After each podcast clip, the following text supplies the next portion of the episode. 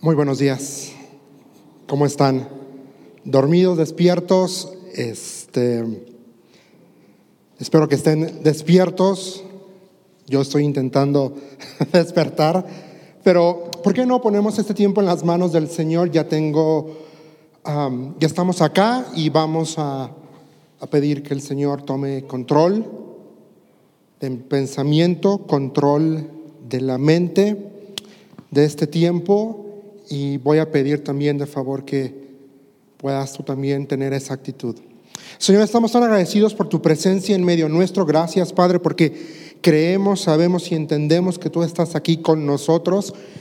Señor, te pido por favor que tomes control de mi mente, toma control de mis pensamientos. Señor, sé tú eh, hablando, sé tú em, ministrando en esta mañana. Señor, em, el tema es un tema complicado, pero es demasiado necesario, Señor, y pido por favor que podamos ser sensibles a tu voz, a tu palabra, a lo que tienes para nosotros. En tu nombre, Señor, estamos orando en Cristo Jesús. Amén y amén. Los últimos los últimos dos jueves hemos estado hablando, reflexionando Proverbios 5, Proverbios 6 y en teoría próximo jueves va a ser 7. Y eh, realmente eh, me pidieron que hablara sobre el capítulo 4 del libro de Warren Brisby, pero les voy a confesar, nada más utilicé una definición porque todo lo demás que viene en el libro está, ya lo cubrieron y la verdad, sinceramente, no, yo no sentía paz en ser redundante en lo que ya se ha venido exponiendo. Pero sí, Warren Wisby nos comparte en el capítulo 4 prácticamente que el tema de estos tres capítulos es de índole sexual. Es un pecado de índole sexual. Entonces, eh, en esta mañana precisamente vamos a hablar de eso, del pecado sexual.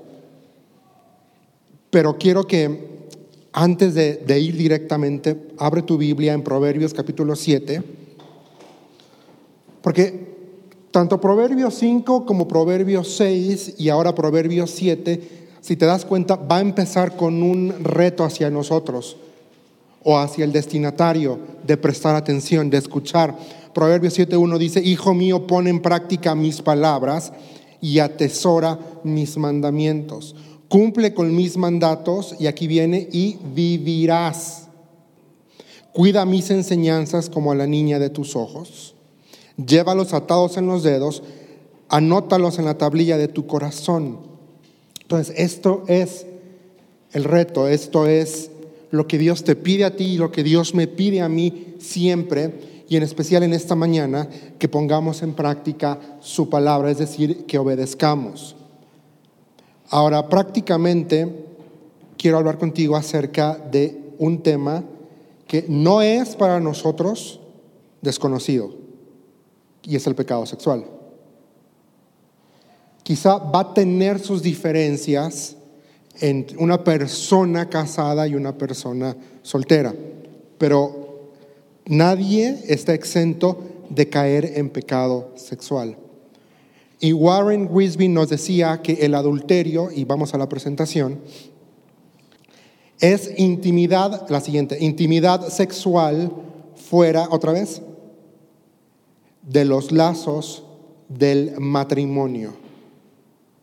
Es intimidad sexual o actividad sexual fuera de los lazos del matrimonio. Y Warren Wisby dice, pone ahí algo que me llamó la atención. Yo leí el libro hace muchos años en inglés y por eso lo tengo en inglés. No, sé si en español lo pone así, pero abajo pone, otra vez dale clic, va a decir, aun cuando este sea consensuado entre adultos. No sé si en español el libro así lo pone, pero en inglés nos dice que el adulterio es intimidad sexual fuera, fuera del matrimonio aun cuando éste sea consensuado entre adultos.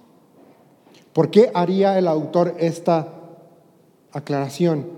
Porque a veces nos justificamos y decimos, no, no es pecado entre los dos que hicimos.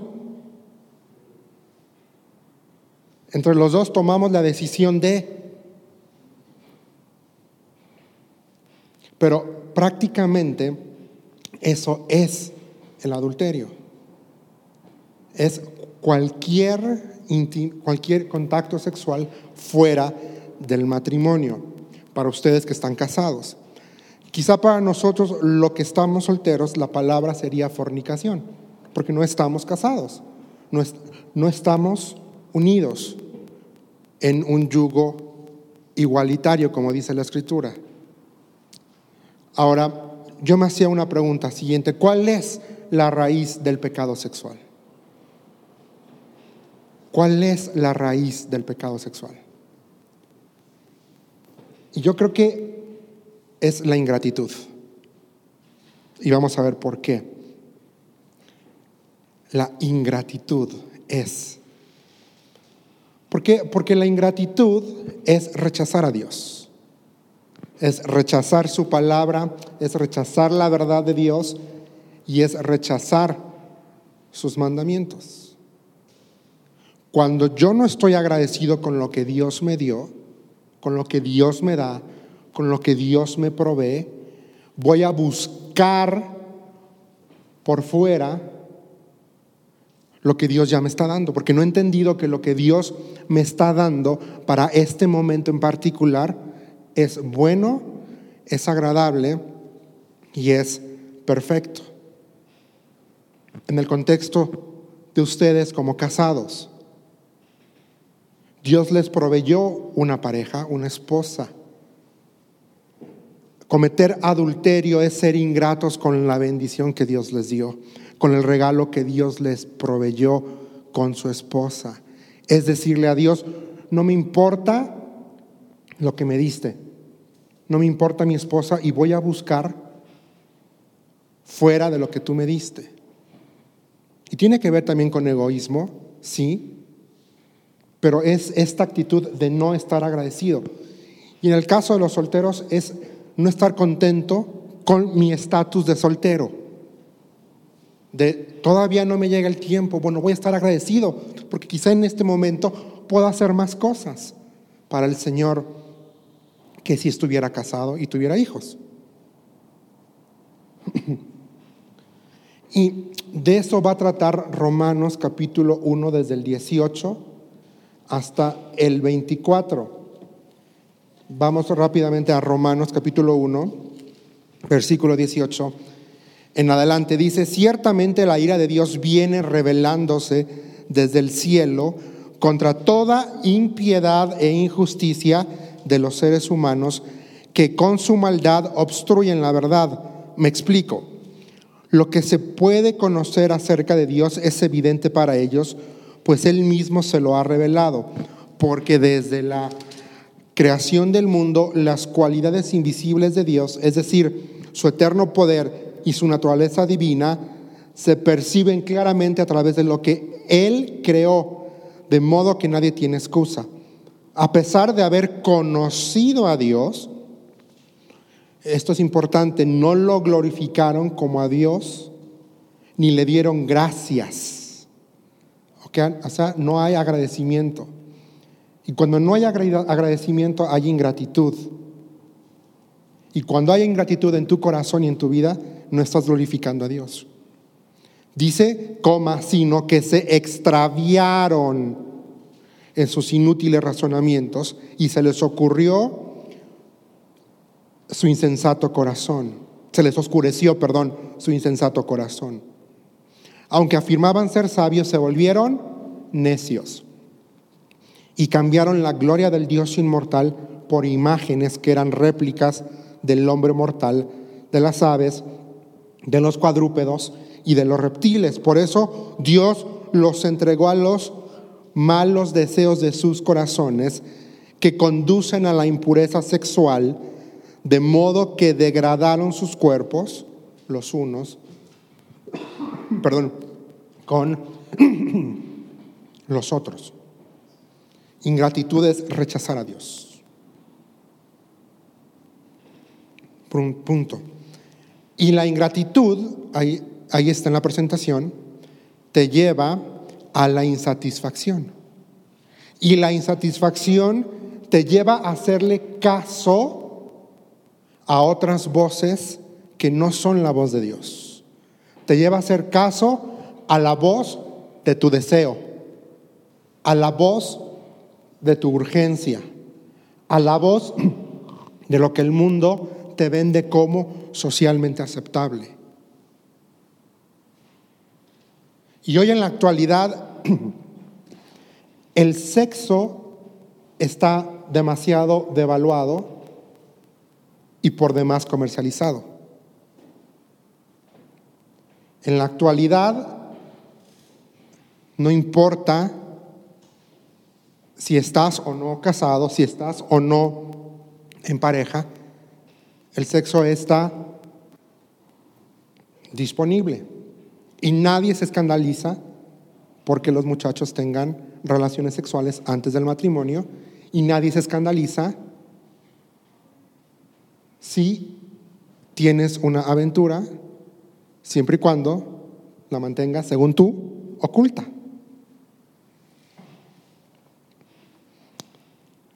Y te crees la mentira que el mundo nos vende. El mundo, Satanás te va a decir, si te produce placer, perdón la expresión que voy a utilizar, date. Si te satisface, adelante.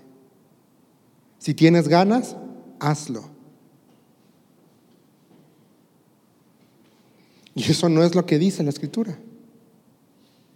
En las sesiones pasadas leíamos, bebe el agua de tu propia cisterna. Es decir, confórmate con lo que Dios te dio. La escritura también dice en el, Nuevo Testamento, honroso es en todo el hecho sin mancilla. Es decir, honroso es que en tu cama no desafíes o cometas adulterio. Es un principio que viene, que viene, que viene. Ahora vamos a ver las consecuencias de la ingratitud. Ya lo vimos ahí en Romanos capítulo 1. Y el primero es que hay deshonra. ¿Qué es deshonra? Es la ausencia de glorificar a Dios. Cuando tú no glorificas a Dios, lo estás deshonrando. Y Dios te dijo y me dijo, desde Génesis 1, dejará el hombre a su padre y a su madre y se unirá a su mujer y los dos serán una sola carne. En pocas palabras, tú ya no te mandas solo en, en ese contexto. Porque dice la escritura que ya eres uno con tu pareja, con tu esposa voy a ser claro, esposa, porque hoy en día si decimos pareja, eso da pie a decir que estamos de acuerdo en una unión libre y eso va en contra de la escritura, en contra del principio de Dios. Voy a utilizar mejor el término cónyuge, porque si decimos pareja estamos una de dos. O nos referimos a una unión heterosexual o, pero fuera del del vínculo matrimonial o a una relación homosexual que por obvias razones también está fuera del vínculo matrimonial como Dios lo manda. Entonces dice que Romanos 1 dice que deshonraron a Dios, que no... Ah, qué fuerte es, este principio, ¿no? De quizá tú piensas, no pasa nada, eh, es una vez. Sí, pero ese no pasa nada, es una vez, te lleva a repetirlo.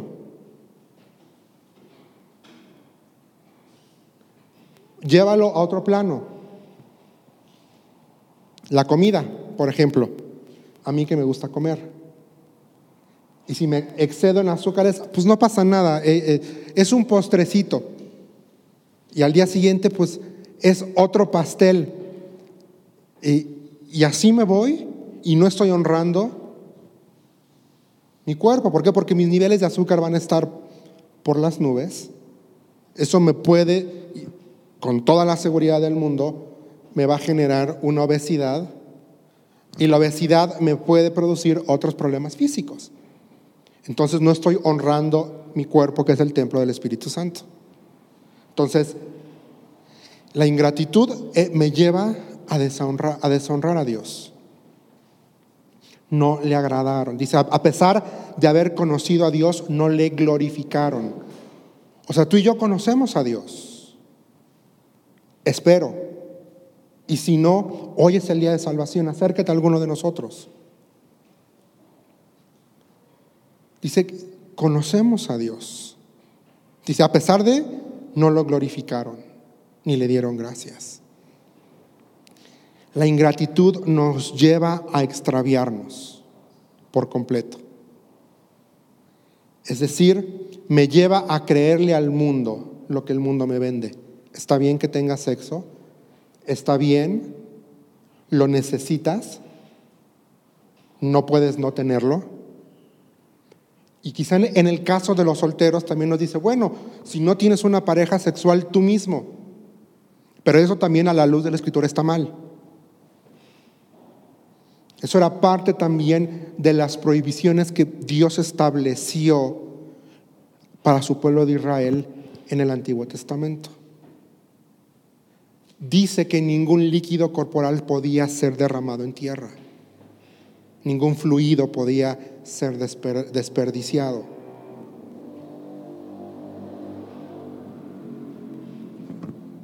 Entonces, quizás si estás casado puedes decir, bueno, yo soy fiel a mi esposa, no me acuesto con ninguna otra, no estoy en adulterio.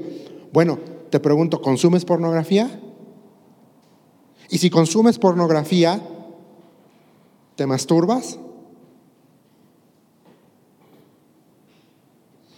Puede que diga, puede que no te estés acostando con alguien más, pero estás desafiando, estás desafiando la voluntad de Dios y estás haciendo algo que va en contra de lo que Dios dice y estás pecando y estás desobedeciendo a Dios y te estás extraviando. Porque tu mente va a querer, es lo que nos dicen los científicos, cuando somos expuestos a la pornografía, eh, aquí, aquí en el cerebro se hay ciertas enzimas que se liberan. Pero también nos han dicho que las imágenes tardan mucho en salir de la cabeza. Si es que nunca. Y si yo te preguntara cuál fue la primera imagen pornográfica que viste en tu vida, no me respondas, seguro te vas a acordar. Seguro te vas a acordar, está ahí. extravío. Y entonces lo que ves de contenido pornográfico, que dudo mucho que honra a Dios, vas a quererlo replicar, ¿sabes en dónde? En tu cama. Y yo me pregunto si eso que, que hay en las películas pornográficas le honra a Dios. si esa actividad que hay ahí. No me respondas, pero te pregunto, ¿lo harías con tu esposa? ¿Tu esposa se sentiría honrada, amada, querida y valorada si replicas lo que hay ahí? No me respondas. Extravío te lleva a creerle al mundo, lo necesitas, satisfácete. Y también nos lleva a creernos la mentira de es que yo me lo merezco es que yo lo necesito. Es que yo necesito calmar mis ansias. Hay muchas otras formas. Salte a correr si te gusta el deporte, salte a caminar, este, abre un buen libro, lee la Biblia, ponte a orar. Hay formas para regresar tu pensamiento a lo que es bueno, a lo que es correcto, como dice todo lo que es bueno, todo lo que es correcto, todo lo que es puro, dice en esto, pensad. Entonces, cuando te venga el pensamiento, recurre a la escritura. Eso hizo Jesús cuando el diablo le quiso tentar. Jesús siempre dijo, escrito está. escrito está. Entonces, cuando el diablo venga a presentarte la tentación de uno, cometer adulterio o dos, acceder a, material pornográfico, recurre, recurre a la escritura, recurre a la palabra. ¿Qué produce la ingratitud? Falta de visión. Dice, se les oscureció su insensato corazón.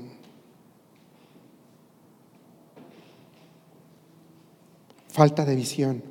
Dejas de ver lo que es realmente importante.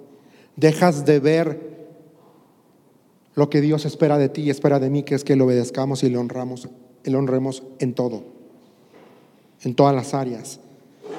No nada más en el área financiera, no nada más en el área espiritual, no nada más en el área física, también en el área y en el plano sexual. También la ingratitud va a producir necedad. 1.22 dice, aunque afirmaban ser sabios, se volvieron necios. Y volvernos necios es, no, es que mi esposa no me escucha, es que mi esposa no me entiende, es que... Y seamos sinceros, por excusas no faltan. No sé tú, pero como seres humanos somos hábiles y rápidos para encontrar excusas que justifiquen nuestro proceder. Hábiles. También lleva a la idolatría.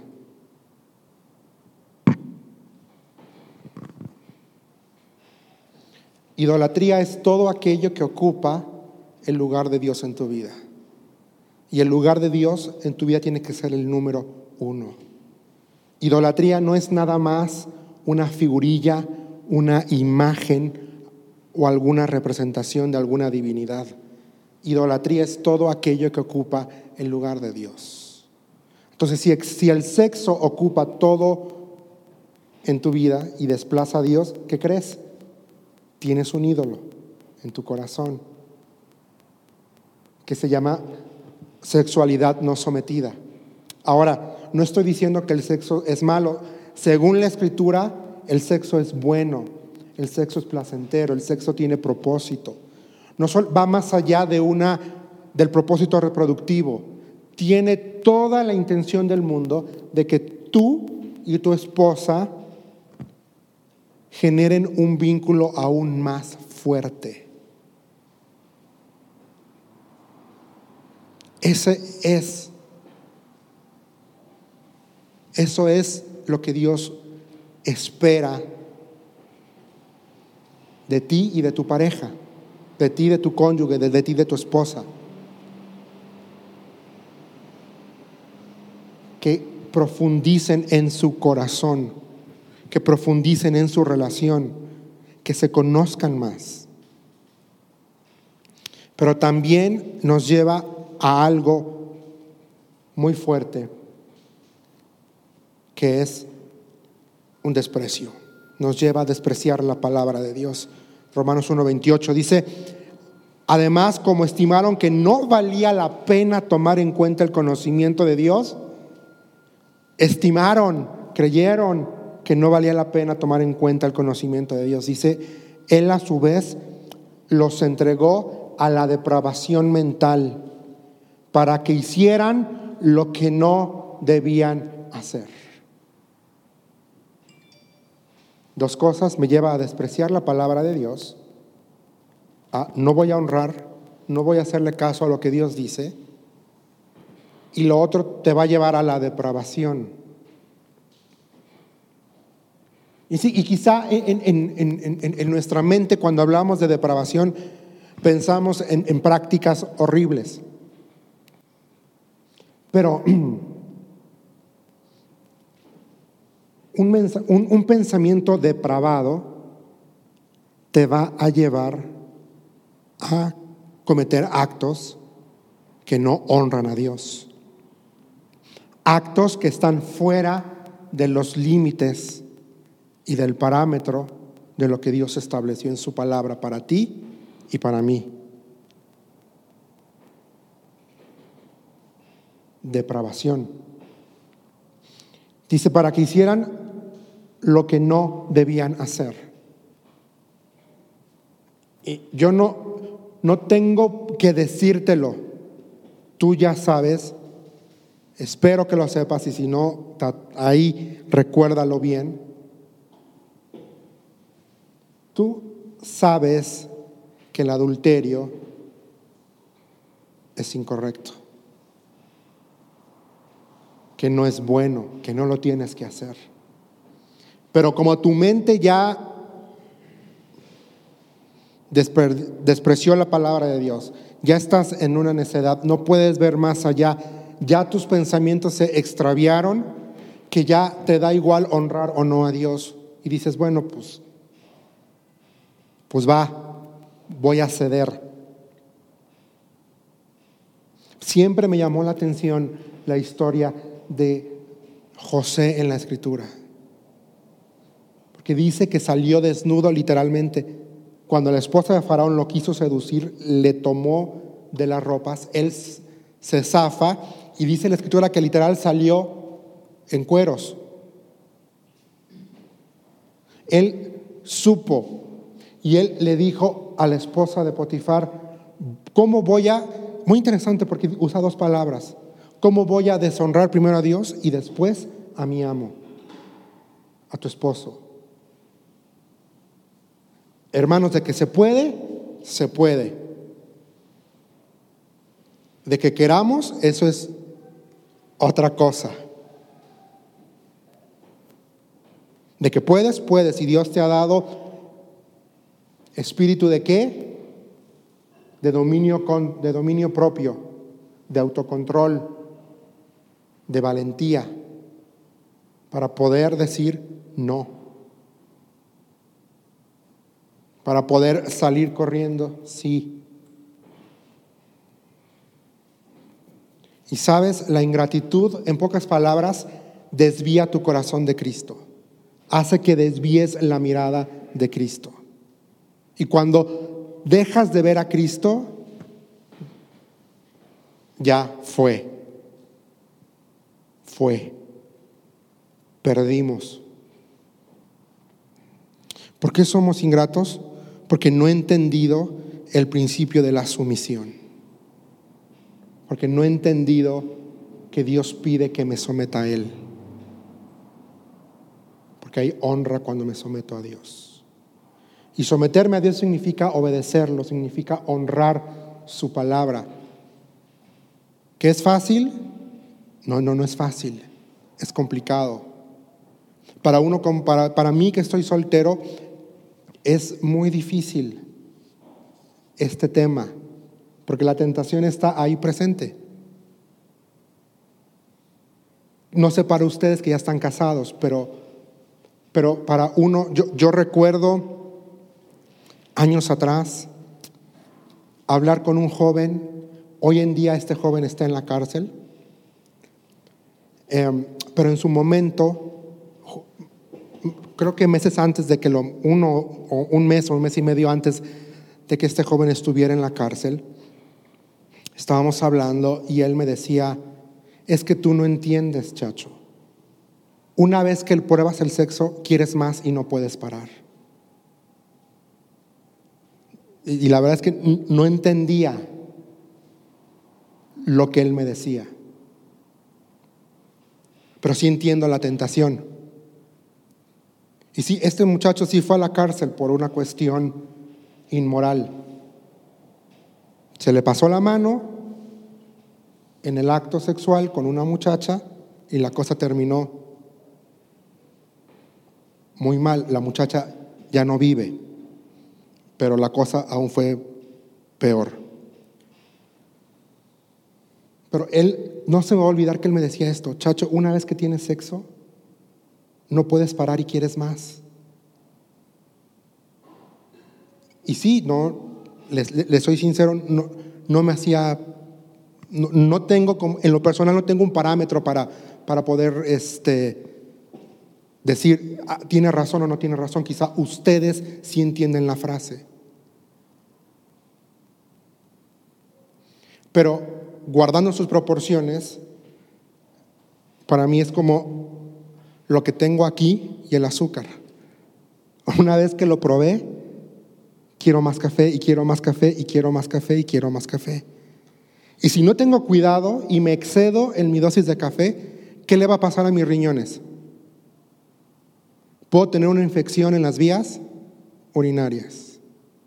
Si me excedo en mi consumo de, azúcar, porque a mí me gusta el azúcar, ¿qué va a pasar con mis niveles en sangre? Se van a ir por las nubes. ¿Puedo, ¿Qué va a pasar con la insulina en mi cuerpo?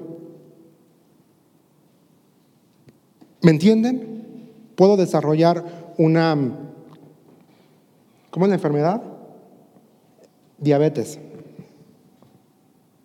Bueno, soy ingrato porque no he entendido el principio de, sujetarme a Dios. ¿Por qué? Porque, no, porque soy ingrato, porque no estoy sujeto a Dios, porque no estoy sujeto al Espíritu Santo, porque no estoy sujeto a la palabra de Dios, no estoy sujeto, sujeto a los principios escriturales. Honroso es en todo el hecho sin mancilla. Y capítulo 7 de Proverbios nos va a hablar de una prostituta tal cual. Eso se lo voy a dejar al, varón que va a predicar el siguiente jueves. Pero dice, corre, huye. Ya lo, vimos, dice, huye de la mujer lisonjera. O sea, Proverbios 7 te presenta a una mujer que inmoral por todas partes, toda tiene el descaro de decirle, he pagado mis votos, aquí tengo, ven, acuéstate, mi, esposo no está en casa. Y todavía, si no me equivoco, es el 728, dice que va como voy al matadero.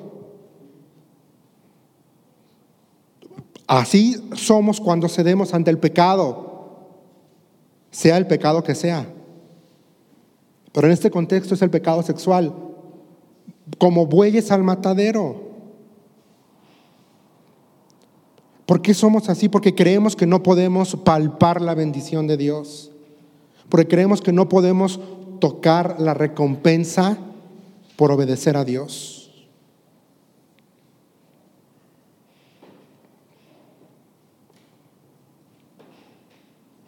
Pero eso es mentira.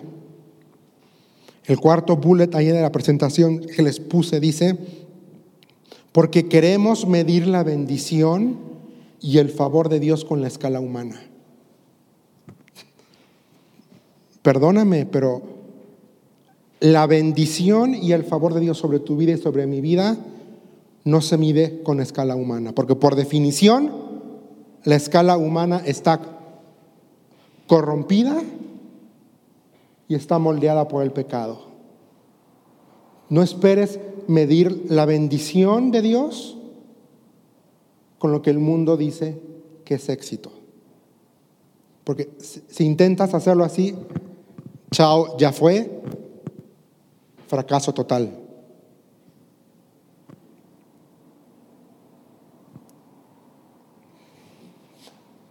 Por eso somos ingratos.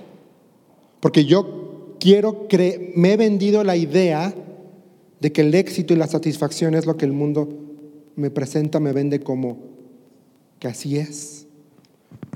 Cuando la escritura dice que es todo lo contrario. El libro de Hebreos nos dice que, capítulo 12, cuando está hablando de los grandes hombres de Dios, hombres de fe, me llama mucho la atención. Dios les hizo promesas, Dios les, un Abraham le dijo, tú vas a ser padre de multitudes. Murió sin ver a la multitud. Pero eso no eliminó el que Dios cumplirá su palabra. Dice Hebreos 12, que viendo a la distancia la bendición. O sea, saludaron de lejitos la bendición. Pero Dios lo bendijo. Y lo vamos a ver el domingo, así que ven. En su vejez Dios bendice, le da un hijo, el único. Y luego le dice, ve y ofrécelo. ¿Cómo?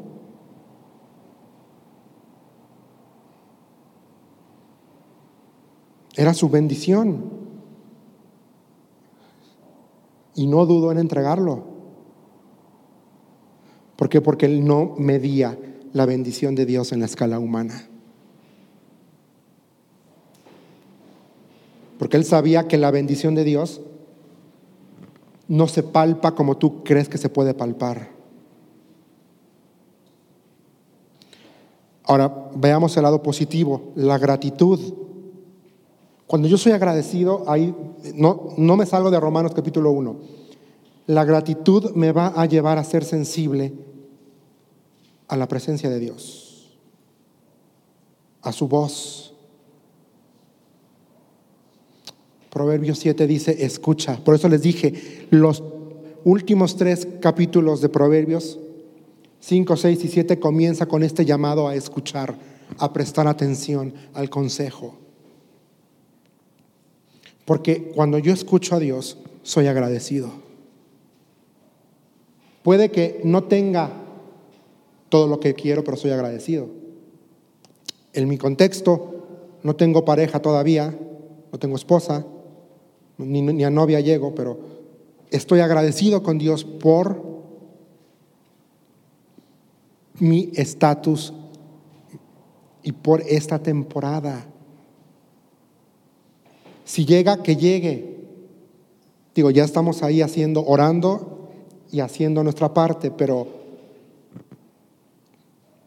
¿me entienden lo que, lo que quiero decir? Me lleva a ser sensible a la voz de Dios. Y cuando tú y yo somos sensibles a la voz de Dios, ¿sabes qué? Eso nos va a llevar al segundo punto. Nos va a llevar a tener un corazón feliz, satisfecho y conforme. Y conforme me refiero a contentamiento, a tener contentamiento. Estoy contento. Juan Marcos está contento por esta etapa y este estado en su vida. Y sabe que es, al final del día es Dios el que decide si lo prolonga o lo reduce. No me contestes, yo te pregunto, ¿estás agradecido con la mujer que Dios te dio?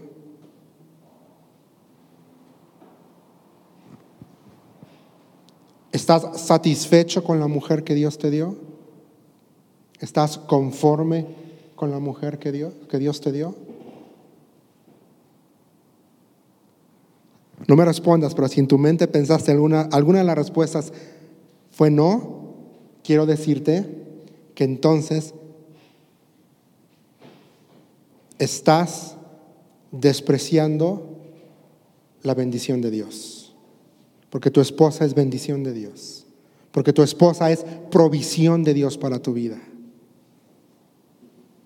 Nunca dejes de ver a tu esposa como eso, como un regalo de Dios como una bendición de Dios para tu vida, como provisión de parte de Dios para tu necesidad sexoafectiva también.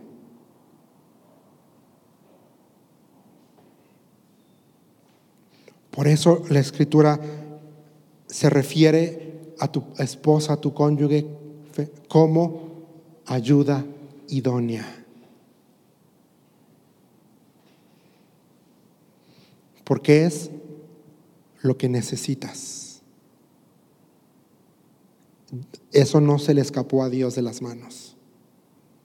Dios te la dio porque la necesitabas. Y los dos se complementan a la luz de la escritura.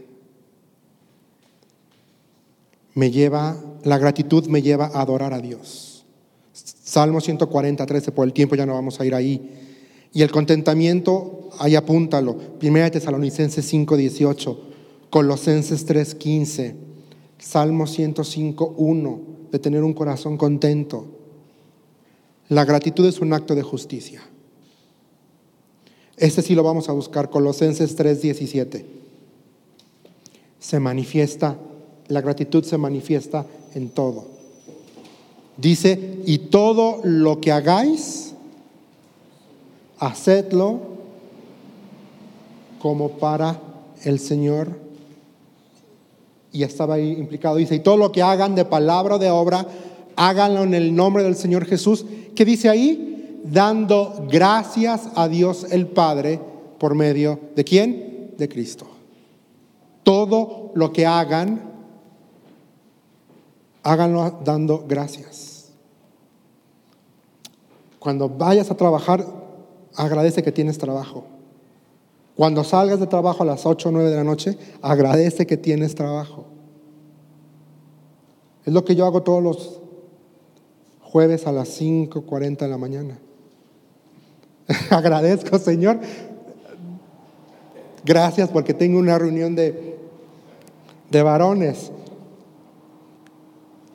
¿No? Todo. Y ya para terminar, ¿qué es la integridad sexual? Empezamos con una pregunta. ¿Qué es el pecado sexual? Ahora, ¿qué, qué es el adulterio? Ahora, ¿qué es la integridad sexual? Tan fácil como la intimidad sexual dentro de los lazos del matrimonio. En el caso, para todos, solteros y casados. Ahí se entiende que si estoy soltero, voy a tener intimidad solamente cuando tenga esposa.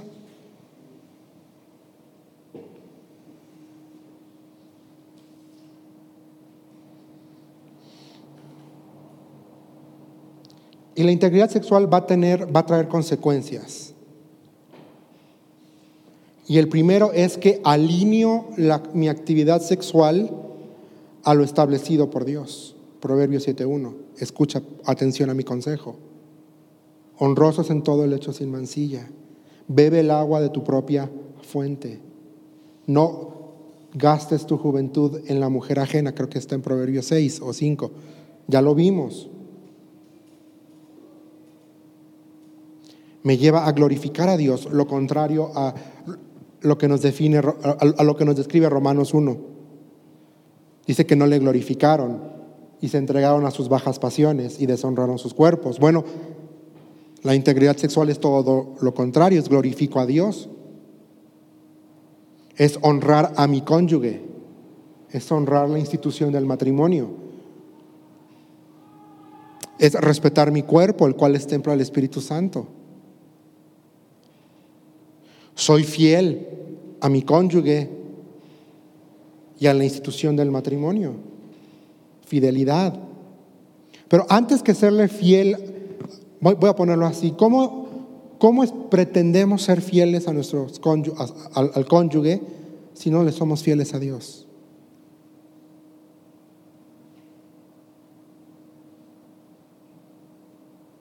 Damos de lo que tenemos.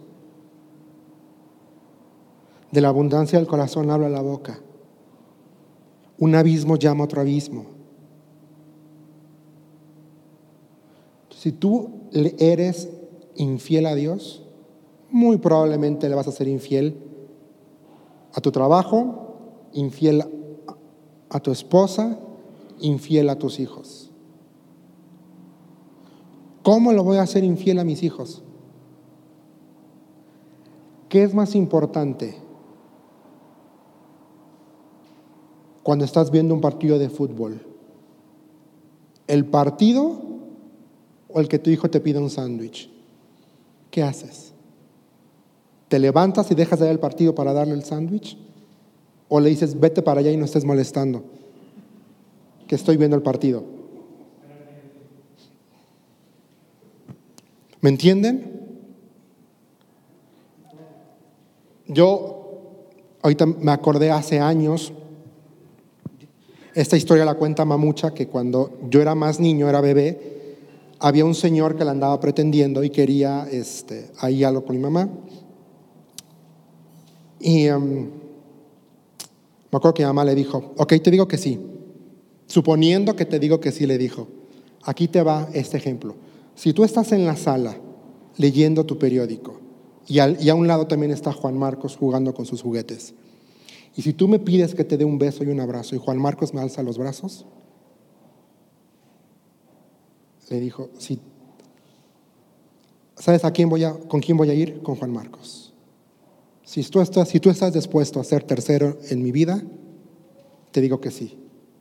Porque primero está Dios y luego viene Juan Marcos y después vendrías tú. El hombre se borró se esfumó, se fue. Prioridades. Dios, después viene tu familia. No es tu familia y luego Dios. No es el deporte y luego Dios. No es el deporte, familia y luego Dios. Es Dios, tu esposa y tus hijos. En ese orden.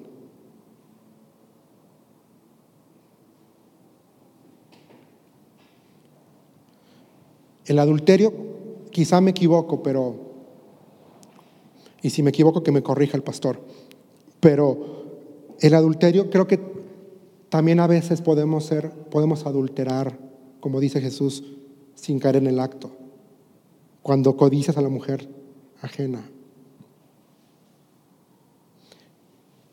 Una mirada no la podemos evitar, ya la segunda corre por tu cuenta. Eres responsable de esa segunda mirada.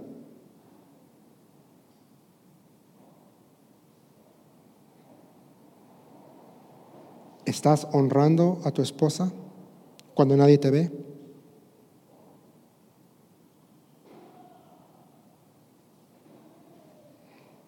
¿Estás respetando a tu esposa cuando nadie te ve? ¿Eres fiel a tu esposa cuando nadie te ve? ¿Tienes contentamiento, que es lo otro,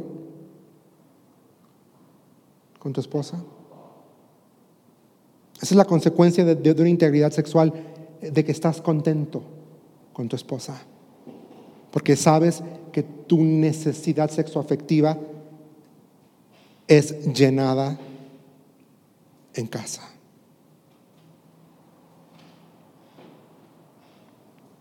Hay gratitud.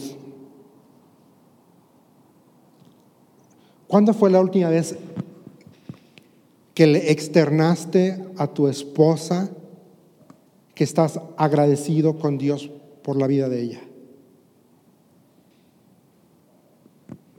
¿Cuándo fue la última vez que le dijiste a tu esposa, sabes, le doy tantas gracias a Dios porque eres mi esposa?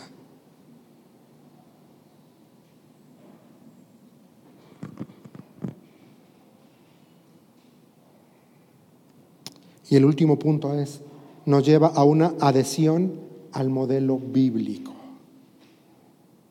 La gratitud, la integridad sexual me va a llevar a adherirme a lo que Dios estableció.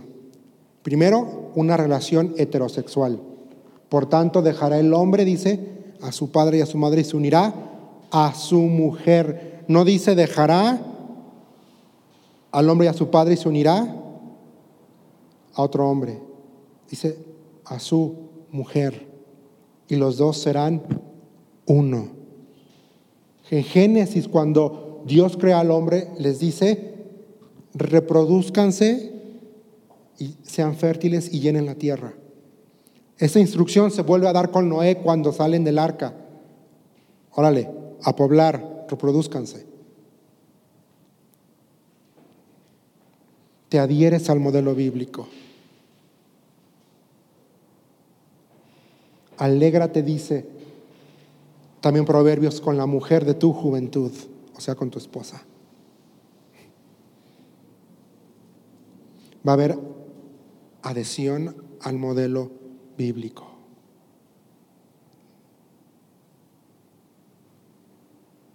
El pecado sexual, nadie de los que estamos aquí está exento de caer en pecado sexual. Nadie. Todos tenemos 50 y 50. ¿Qué hace que yo no dé el paso? ¿En dónde está tu corazón como hombre? ¿En quién tienes puesta la mirada? ¿En Cristo o en tus deseos y en tus pasiones? ¿En quién tienes puesta la mirada? Si la tienes puesta en Cristo, entonces vas a hacer caso a la palabra de Dios, como dice Proverbios 7.1. Escucha el consejo. Escucha el consejo. Quizá en esta mañana, yo no lo sé, solamente tú y el Señor lo saben. Quizá estás batallando con algún pecado sexual. Yo no lo sé.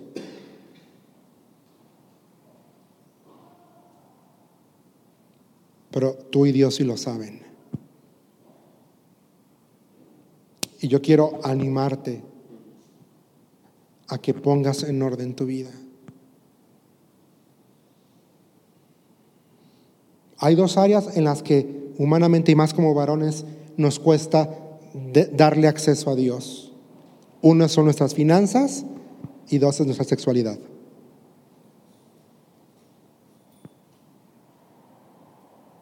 Si hay algo que hoy tengas que arreglar, dice primera de Juan que abogado tenemos, que si confesamos nuestros pecados, Él es fiel y justo para perdonar nuestros pecados y limpiarnos de toda maldad.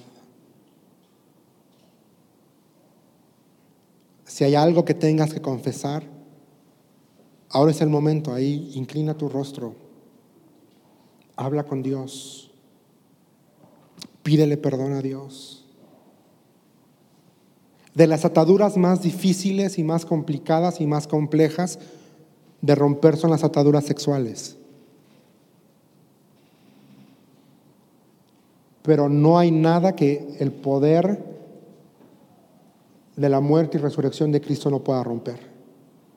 Hasta el día de hoy no hay atadura que se oponga a la sangre de Cristo. Si necesitas ayuda, acércate. Estoy seguro que vas a encontrar ayuda. Nadie de aquí te va a juzgar. Tu pecado ya fue juzgado en la cruz del Calvario. Sé libre de las ataduras del pecado sexual. Sé libre de la pornografía. Sé libre de la masturbación. Sé libre del adulterio. Si es que tienes una capellita por ahí escondida.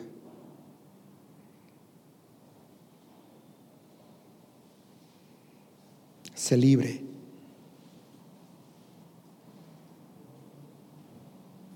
Se libre, porque es un yugo horrible estar cargando con eso.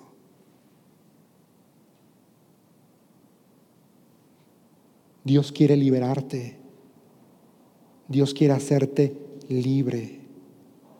Para eso vino Cristo, para salvarnos para darnos esperanza, para llamarnos a libertad. Sé libre, confiesa tus pecados. Y si necesitas ayuda en esa área, pídela. La Biblia dice, si a alguno le falta sabiduría, pídala a Dios, el cual la da abundantemente y sin, escucha esto, dice sin reproche. Dios no te va a decir, ay, ¿por qué me vienes a...? No.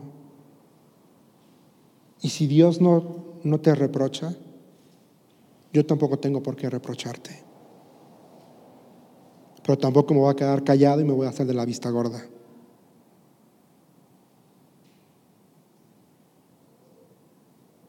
Si hay algo bueno, si hay algo justo, en esto pensad. Señor, estamos tan agradecidos por tu presencia en medio nuestro. Gracias Señor por tu palabra. Gracias Padre por este tiempo. Señor,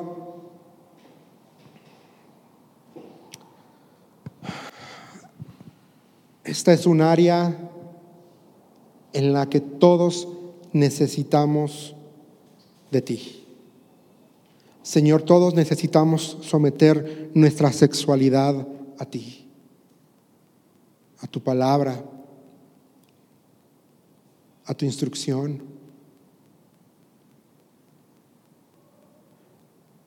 Señor, el mundo nos ha vendido esta falsa idea de que lo impuro está bien, de que lo depravado está bien. Y lo disfraza ahora con, con la terminología de filias. Eso no es lo que dice tu palabra, Señor. Padre, yo te pido en este momento, en esta hora, por estos varones y por mi vida. Señor, yo te pido por los varones de esta iglesia que están casados. Señor, que ellos puedan ser fieles a ti, fieles a sus esposas, Señor, para que puedan tener matrimonios sólidos, para que puedan tener familias sólidas en ti, Señor. Padre, yo te pido por los solteros de esta iglesia. Señor, que podamos honrarte en nuestra soltería, siendo puros, no cediendo a la presión de la sociedad, no cediendo a la tentación de ver cosas que no tenemos que ver, de probar cosas que no tenemos que probar todavía. Señor, yo te pido por esta por estos varones y por mí. Señor, perdónanos si hay algún pecado sexual en nuestra vida. Señor, apelamos a la sangre de Cristo, a la obra perfecta de Cristo en la cruz del Calvario. Solo tú tienes el poder de romper estas ataduras. Señor, ayúdanos a entender que no está mal reconocer que tenemos una atadura sexual. Señor, llévanos a tener la firme convicción de buscar ayuda, que no nos dé pena hablarlo, Señor.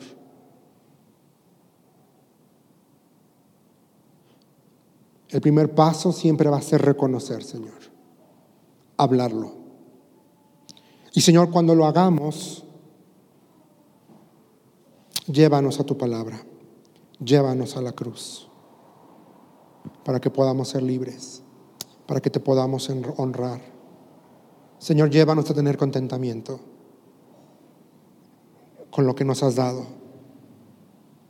Contentamiento con nuestra soltería, contentamiento con nuestro estado como casados, contentamiento con nuestra esposa, contentamiento con nuestra soltería. Yo te pido por cada varón aquí